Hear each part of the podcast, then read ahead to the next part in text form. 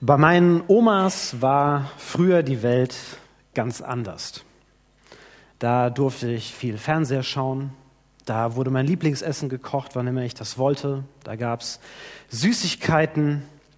Die haben immer mitgespielt, egal was ich spielen wollte. Und in der Stadt, wenn wir da unterwegs waren, dann gab es immer ein kleines Spielzeug, ein Eis, eine Brezel. Es war wie so ein Ausflug auf so eine kleine Insel mitten in einer Welt, die sonst ganz anders gestrickt ist. Barmherzigkeit ist kein besonders herausragendes Kennzeichen in unserer Welt. Unser Zusammenleben ist geregelt durch Recht und Ordnung. Daran hat sich gefälligst jeder auch zu halten. Wer das nicht tut, der wird bestraft. Wenn uns jemand Unrecht tut, dann klagen wir das ein. Wenn wir etwas leihen, dann wollen wir es zurückhaben. Wenn etwas defekt ist, dann soll es bitte erstattet werden. Die Garantie, das muss ja schon eingehalten werden. Es muss alles irgendwie seine Ordnung haben. Und wie oft haben wir schon Sätze gehört wie, da muss er jetzt halt durch. Die Konsequenzen, die muss sie jetzt halt ausbaden. Hätte er halt einfach mal früher gehört. Unsere Welt ist in vielerlei Hinsicht unbarmherzig. Und Barmherzigkeit ist keine Selbstverständlichkeit, sonst hätte Jesus nichts dazu sagen müssen. Er hätte nicht sagen müssen, seid barmherzig, so wie euer Vater barmherzig ist. Diese Worte von Jesus, die stehen in der sogenannten Feldrede, in der Jesus darüber redet, wie die Lebensweise von Menschen aussieht, die mit Gott leben, wie Menschen leben, die mit Jesus leben. Und zwei Dinge stehen im Mittelpunkt von dieser Rede. Liebt eure Feinde und seid barmherzig. Frag dich, was ist das Beste, das ich einer Person tun kann, und dann geh hin und tu das für die schlimmste Person. Frag dich, wie will ich am liebsten von jemand behandelt werden, und dann behandle andere Menschen ganz genauso. Und zwar nicht nur die, bei denen du erwarten kannst, dass sie dich auch so behandeln werden. Frag dich, wer sind die Menschen, denen du am liebsten eine reinwürgen möchtest, und dann überflute sie mit Großzügigkeit. So leben Menschen, die Gott zum Vater haben. An ihnen wird sichtbar, wie Gott ist. Er färbt ab auf alle, die zu ihm gehören. Seine Kinder bringen neue leuchtende Farben in diese Welt. An ihnen wird sichtbar und erlebbar, wie es im Reich Gottes zugeht, wie es dort ist, wo Gott König ist, wo er regiert. Sie sind wie so eine exotische Insel von einer anderen Welt mitten in dieser Welt. Wie bei meiner Oma ist diese Insel anders. Und sie ist nicht nur ein bisschen anders, nein, es ist ganz anders. Dort, wo Gott regiert, da finden wir nichts anderes als unfassbare, überschwängliche und geradezu absurde Großzügigkeit, wenn wir das lesen, was wir gerade gehört haben. Und zwar, weil Gott so ist. Weil er barmherzig ist, weil er großzügig ist zu allen Menschen, auch zu den Undankbaren und Schlechten, weil es sein Wesen ist das macht ihn schon immer aus. Als er sich Mose vorstellt im Alten Testament, da sagt er, ich bin barmherzig und gnädig und geduldig und von großer Gnade und Treue. Und weiter übersetzt dann Luther, der da Tausenden Gnade bewahrt und vergibt, Missetat, Übertretung und Sünde, aber ungestraft lässt er niemand, sondern sucht die Missetat der Väter heim an den Kindern und Kindeskindern bis ins dritte und vierte Glied. Von zwei Dingen ist hier die Rede. Von einem Gott, der vergibt und von einem Gott, der straft, weil er ein gerechter Gott ist, weil er Schuld nicht einfach durchgehen lässt, nicht einfach ein Auge zudrückt. Und auf den ersten Blick scheint das alles in einem sehr ausgewogenen Verhältnis zu sein. Ja, man könnte meinen 50-50. Genauer betrachtet ist das allerdings dann doch nicht der Fall, denn die fette Überschrift, die über dieser Vorstellung steht, lautet, Gott ist barmherzig, gnädig, geduldig und voller großer Gnade und Treue. Das ist die Überschrift. Dann kommt ein Untertitel und der macht durchaus klar, dass Gott nicht Schuld einfach durchgehen lässt. Aber die Barmherzigkeit überwiegt bei weitem. Das Verhältnis ist überhaupt nicht 50-50. Das Verhältnis ist 1000 zu 3 bis 4, 3,5. Ich habe es versucht mal klein zu machen. Es müsste noch kleiner sein. Gnade und Vergebung gelten Tausenden von Generationen. Die Strafe betrifft maximal drei bis vier Generationen, also die Generationen, die gleichzeitig in einem Haushalt leben können. So. Der Schwerpunkt ist nicht zu übersehen. Barmherzigkeit und Gnade Gottes sind unbegreiflich. Drei bis vier Generationen, das können wir als Menschen gut überblicken. Tausend Generationen, das überschauen wir nicht. Da haben wir keinen Blick für. Das wird nicht in unseren Kopf reingehen, das ist nicht zu fassen, das sprengt unsere Vorstellungskraft, wie Gott ist. Während wir als Menschen dann eher so agieren, jetzt muss er gerade stehen dafür, das reicht, jetzt muss er da durch, es bleibt bei der angekündigten Strafe, Regel ist Regel, Ordnung muss sein. Gott ist anders, immer wieder bereit zu vergeben. Sein Geduldsfaden reißt niemals ab, großzügig gegenüber allen. Und wir tun uns als Menschen schwer damit, weil das schwierig ist zu verstehen. Die einen mehr, die anderen weniger. Jona kann es nicht nachvollziehen, warum Gott jetzt doch wieder Vergebung walten lässt. Es kotzt ihn an, er ärgert sich. Der ältere Bruder in dem Gleichnis, das Jesus erzählt von den beiden verlorenen Söhnen, das er bezieht auf die Menschen um ihn herum, die für den älteren Bruder stehen, die nicht verstehen können, warum dieser Vater jetzt diesen Sohn doch wieder zurückkommen lässt, obwohl er so viel verbockt hat. Gott ist anders als wir.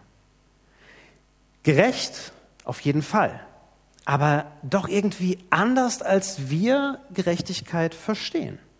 Das sehen wir an vielen Geschichten, wie Gott mit Kain umgeht, der seinen Bruder ermordet hat, wie er mit Mose umgeht, der einen Ägypter ermordet hat, wie er mit David umgeht, der die Ehe bricht und gemordet hat, wie Gott mit seinem Volk umgeht, das immer und immer wieder sich gegen ihn wendet.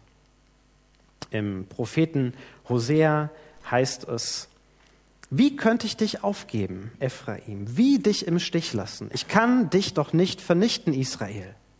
Mein Entschluss hat sich mir umgedreht. Mit aller Macht ist Reue in mir im Brand. Ich kann meinem glühenden Zorn nicht freien Lauf lassen. Ich kann Ephraim nicht noch einmal preisgeben. Denn ich bin Gott und nicht ein Mensch. Ich, der heilige Gott, komme, um dir zu helfen und nicht um dich zu vernichten. Ich bin Gott und nicht ein Mensch. Ich bin nicht wie ihr. Gott ist anders. Er setzt alles dran, dass Menschen umkehren. Er tut alles dafür, dass er doch noch vergeben kann. Er ist den Menschen immer einen Schritt voraus, egal wie sie sich benehmen. Reich an Barmherzigkeit und Gnade ist der Herr. Unendlich und voller Güte. So heißt es im Psalm 103. Immer wieder wird dieser Satz, mit dem Gott sich Mose vorgestellt hat, im Alten Testament aufgegriffen. Wir müssen das immer wieder gesagt bekommen als Menschen. Mehr noch, wir müssen es gezeigt bekommen. Gott kommt selbst und zeigt uns in Jesus, wie gelebte Barmherzigkeit aussieht. Und der erzählt dann das Gleichnis vom barmherzigen Samariter. Der erzählt das Gleichnis von den verlorenen Söhnen, das Gleichnis von dem Schuldner. Weil wir als Menschen uns so schwer damit tun, das zu verstehen, zu verinnerlichen und das zu leben. Was ist Barmherzigkeit? Ist das Gegenteil von Unbarmherzigkeit. Es ist das Gegenteil von Hartherzigkeit. Es ist das Gegenteil von erst ich. Und es ist übrigens auch nicht gleichzusetzen mit Mitleid. Mitleid ist ja etwas, was wir Menschen entgegenbringen, die in Not und Leid sind. Barmherzigkeit ist viel mehr als das. Mitleid kommt aus Barmherzigkeit, aber Barmherzigkeit ist mehr. Denn es gilt auch den Menschen, die nicht in Not sind und die nicht leiden. Gottes Wesen ist bedingungslose Liebe. Und aus dieser Liebe heraus entspringt Barmherzigkeit. Es ist ein Handeln, das zutiefst von Liebe motiviert ist. Und es wird an Taten sichtbar. Es ist zu erkennen. Das macht das Gleichnis vom barmherzigen Samariter deutlich. Es ist eine liebevolle Zuwendung zu jeder Zeit und in jeder Situation, wie Arme, die ausgebreitet sind und dich umarmen wollen. Zu jeder Zeit. Ob es dir gerade gut geht oder nicht, vollkommen egal. Barmherzigkeit ist unverdiente Zuwendung aus Liebe. Besser kann ich das nicht beschreiben. Es ist unverdiente Zuwendung aus Liebe. Und Jesus macht das praktisch an drei Beispielen. Er sagt erstens, verurteilt andere nicht, richtet andere nicht, seid nicht hartherzig. Bettinas Beispiel vorhin hat das sehr gut deutlich gemacht, um was es dabei geht. Das zweite ist, vergebt einander großmütig. Als Petrus Jesus fragt, wie oft soll ich denn vergeben, wenn mir jemand Unrecht getan hat, da hat er schon so eine Ahnung, ja, bei Jesus ist das alles ein bisschen anders, man muss ein bisschen großherziger sein mit den Menschen. Also greife ich mal tief in die Tasche, siebenmal Jesus? Und Jesus sagt nein, siebenmal, siebzigmal und meint damit ohne Begrenzung. Immer und immer wieder. Großmütig vergeben. So läuft es im Reich Gottes. Und das Dritte schließlich ist, gebt großzügig, schenkt großzügig, beschenkt andere Menschen. Darin gipfelt die Barmherzigkeit, das ist der Gipfel. Großzügig geben, großherzig sein. Damit sind sicherlich erstmal auch materielle Dinge gemeint, aber noch viel mehr. Zeit schenken, Hilfe schenken, Zuwendung schenken, anderen Menschen etwas Gutes tun, etwas leihen, ohne dafür etwas zurückerwarten, nicht verurteilen, auch wenn andere mich verurteilen, nicht richten, auch wenn andere mich richten, vergeben, auch wenn andere mir nicht vergeben. All das steckt in diesem Geben drin, großzügig geben. Es bedeutet, anderen Menschen etwas zu geben, das sie nicht verdient haben, ohne etwas dafür zurückzuerwarten. So wie Gott die Sonne über allen Menschen aufgehen lässt, wie er den Regen allen Menschen schenkt und da keinen Unterschied macht. So wie er gut ist selbst zu den Menschen, die undankbar und schlecht sind. Barmherzigkeit leuchtet. Barmherzigkeit bringt Farbe in unser Leben. Sie überrascht, weil sie gut tut, weil sie unerwartet kommt. Und letztlich sind wir alle auf Barmherzigkeit angewiesen, dass uns jemand gegenüber barmherzig ist. Wir alle erinnern uns hoffentlich an Situationen, in denen Menschen mit uns barmherzig umgegangen sind und erinnern uns vielleicht auch daran, wie gut uns das getan hat. Nicht nur in Not und Leid brauchen wir jemanden, der uns voraussetzungslos zugewandt ist, der die Arme offen hat für uns und an unserem Leben Anteil nimmt. Wir brauchen das ganz grundsätzlich als Menschen, Zuwendung. Und wenn wir das nicht erleben, dann fehlt uns was. Ja, in Zeiten von sozialer Distanz und Isolation, da wird das vielleicht noch mal deutlicher. Wenn wir auf Menschen schauen, die keine Kontakte haben, wenn niemand mehr an sie denkt, niemand mehr sie besucht. Bei CDF habe ich jetzt gelesen, dass ein 94-jähriger Italiener an Heiligabend die Polizei gerufen hat. Und zwar nicht, weil irgendwas vorgefallen war, sondern weil er jemanden haben wollte, mit dem er anstoßen kann. Weil er nicht alleine sein wollte. Wir leben in einer unbarmherzigen Welt. Und viele Menschen haben herzliche Liebe und Zuwendung noch nie erlebt oder nur sehr selten erlebt. Und als Menschen sind wir leider zutiefst von diesen Erfahrungen geprägt. Und es ist so ein wahrer Teufelskreis, in dem wir uns da bewegen. Wer Unbarmherzigkeit erlebt, Hartherzigkeit erlebt, wer dieses wie du mir, so ich dir erlebt, wer Zuwendung nur dann bekommt, wenn er oder sie Leistung und Erfolg liefern, wie sollen Menschen, die das erleben, barmherzig sein? Wie sollen sie das lernen? Sie können das gar nicht, weil sie es noch nie erlebt haben. Und Gott durchbricht diesen Kreislauf mit seiner Barmherzigkeit. Und statt unsere Unbarmherzigkeit zu verurteilen, vergibt er uns. Und das, obwohl er als Einziger das gute Recht hätte, uns zu verurteilen.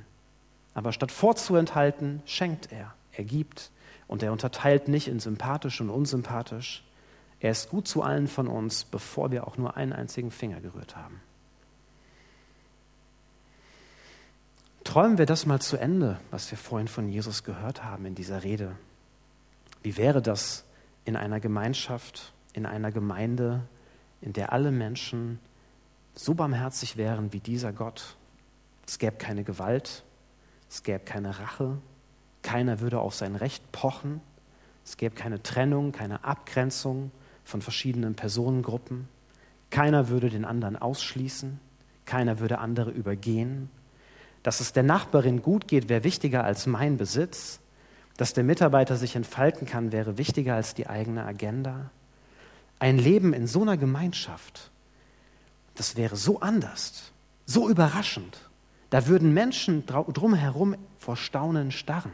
Da würden ihnen die Münder offen stehen bleiben. Sie würden sich in Scharen sammeln und schauen, warum das da so anders ist, was da so anders ist. Und genau das ist ja bei Jesus passiert.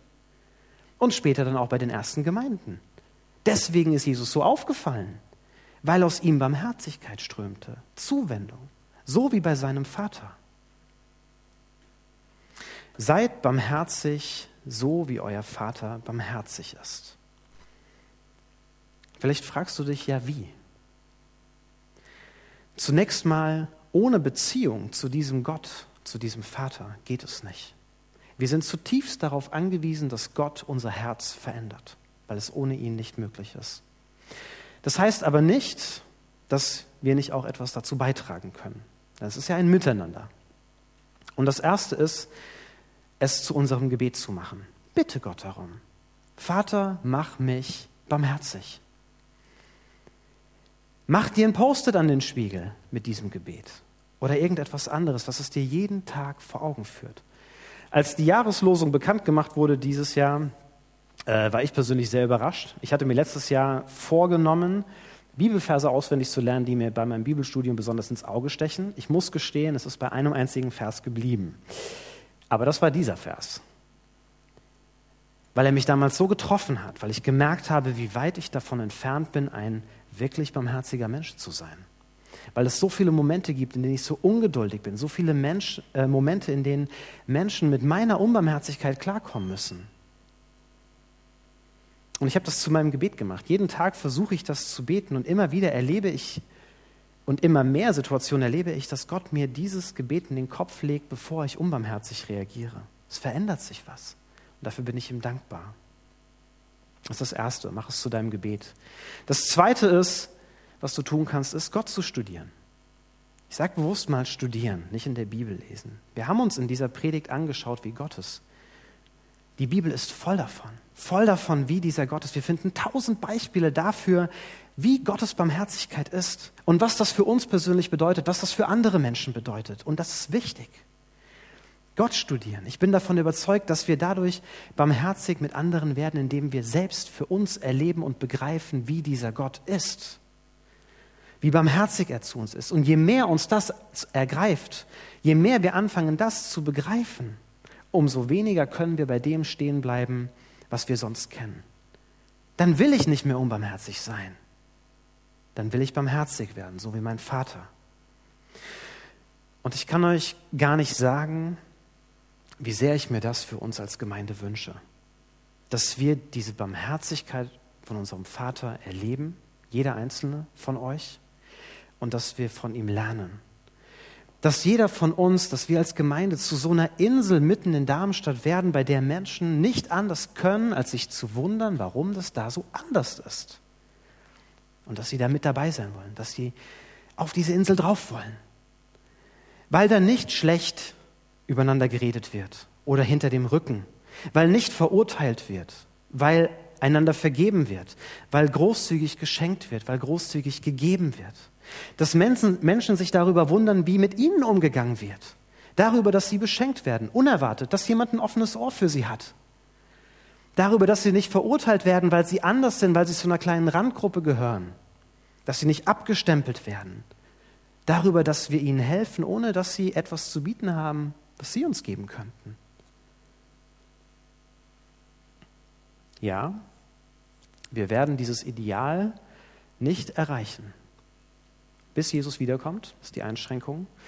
Aber nichtsdestotrotz, wir werden barmherziger werden, wenn wir das zu unserem Anliegen machen. Sonst hätte Jesus nichts dazu sagen müssen, sonst wäre es eine Überforderung gewesen.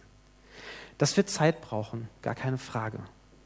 Eine neue Lebensweise lernen wir nicht einfach über Nacht neue Gewohnheiten, das dauert. Wir lernen ein Leben lang. Und deswegen sei barmherzig mit dir selbst, wenn es nicht so schnell geht, wie du dir das vielleicht vorstellst oder wünschst. Und sei vor allem barmherzig mit anderen Menschen, wenn sie doch wieder unbarmherzig mit dir umgehen. Wenn es bei ihnen langsam geht. Wenn es dann doch mal wieder nicht so klappt. Gott jedenfalls bleibt immer barmherzig mit uns. Reich an Barmherzigkeit und Gnade ist der Herr, unendlich geduldig und voller Güte. Amen.